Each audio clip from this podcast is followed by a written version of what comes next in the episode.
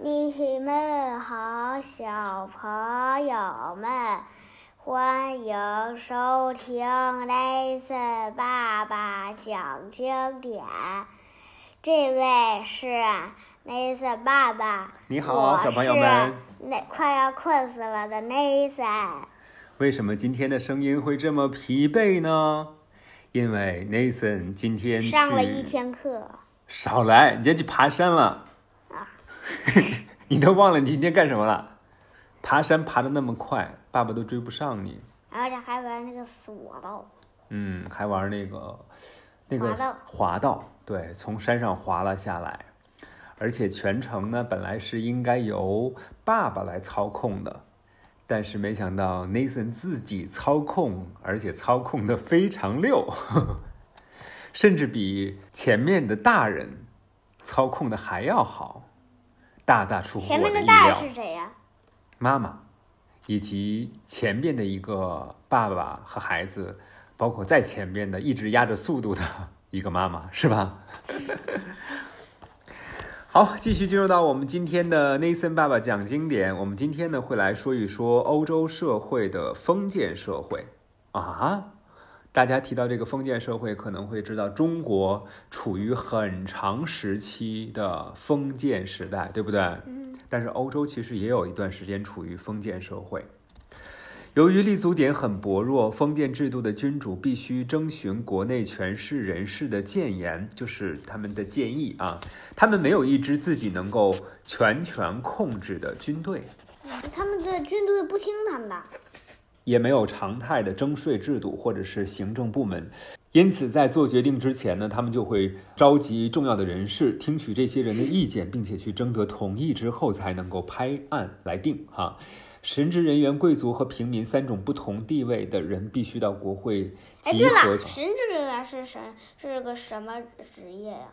这样的话呢，我觉得我们不妨来把这三种阶层的人进行一个分析吧。然后让大家来判断一下，是不是？嗯，当时的封建社会公认有三种组成分子：神职人员是专门负责祈祷的，是吧？贵族呢是负责出兵打仗，然后就是平民老百姓了。这就是所有其他各行各业从事劳动与赚钱营生的社会工作者。地位啊，这个词，嗯，和阶级这个词，嗯，还是有很大的不同的。阶级和经济能力有普遍的关联，嗯啊，而这三种社会地位呢，却是以功能作为分区的，是吧？嗯，比如说刚才我提到了，神职人员是为了祈祷，对吧？贵族是为了打仗，是神职人员专门祈祷的，对他们是为了负责祈祷嘛，是吧？向神祈祷。那平民老百姓也可以祈祷，贵族也可以祈祷，就是他负责带领大家祈祷，对吧？平民老百姓是负责劳作的，对吧？同样地位的人呢，他们的贫富差距是非常大的。嗯，比如说拿神职人员来说，有些呢是腰缠万贯的大小主教，有些呢就是一穷二白的地方神父，对吧？贵族当中有的地主那是富古一方，也有的呢是一贫如洗。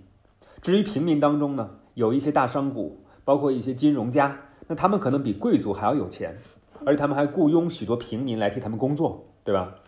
能够派代表进入到国会殿堂的，都是这些财力雄厚、坐拥横产的平民，而那些苦力劳工却不行，他们几乎就是半奴隶的农奴。哎，抱歉啊，就是呃，那个那个门铃突然响了，那个爸爸去接门铃了。嗯。接着读吧，没事儿。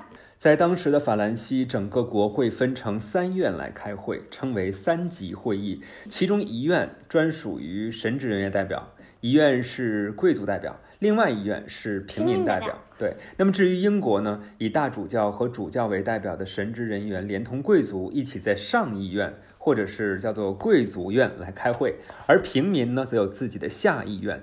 当时的英国国会依然沿袭着这样的一个名称，所以你看，我们说到英国的国会就会有上议院和下议院，是不是？哎，爸爸，哎，抱歉，有一个东西来了，所以一会儿内森爸爸可以接着读，哈哈哈哈。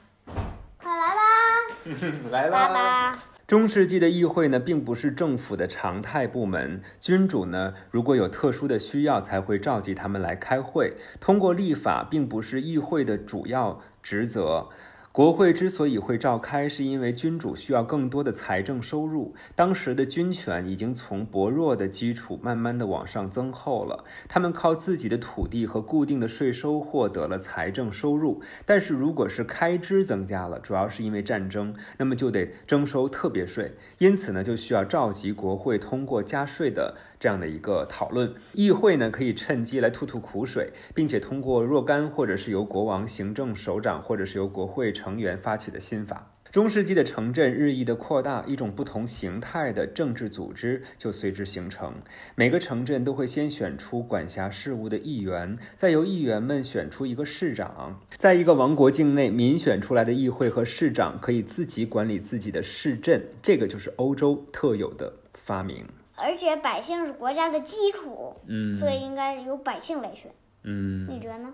我也这么认为，应该由那些有能力的人，对吧？而不是看他是生在什么样的家庭，他的爸爸是谁，对吧？对，比如说你，比如说我，虽然没什么能力，但是 Nathan 刻苦学习，能力很强。我能力怎么强了？那他是不是就有可能去帮助老百姓？嗯，去做更大的事情，是吧？嗯，做更多的。我哪有学习好了？承担更多的责任，对吧？我哪有学习好了？我在我们班学习又没那么好。嗯，还挺谦虚的，谦虚使人进步，是不是？好吧，今天的 Nathan 爸爸讲经典就到这里，感谢各位的收听，晚安，宝贝。我是 Nathan，你是 Nathan 爸爸。你说了一个 the end，你说了一个拜拜，我说了一个拜拜，我也说了一个 the end，拜拜喽。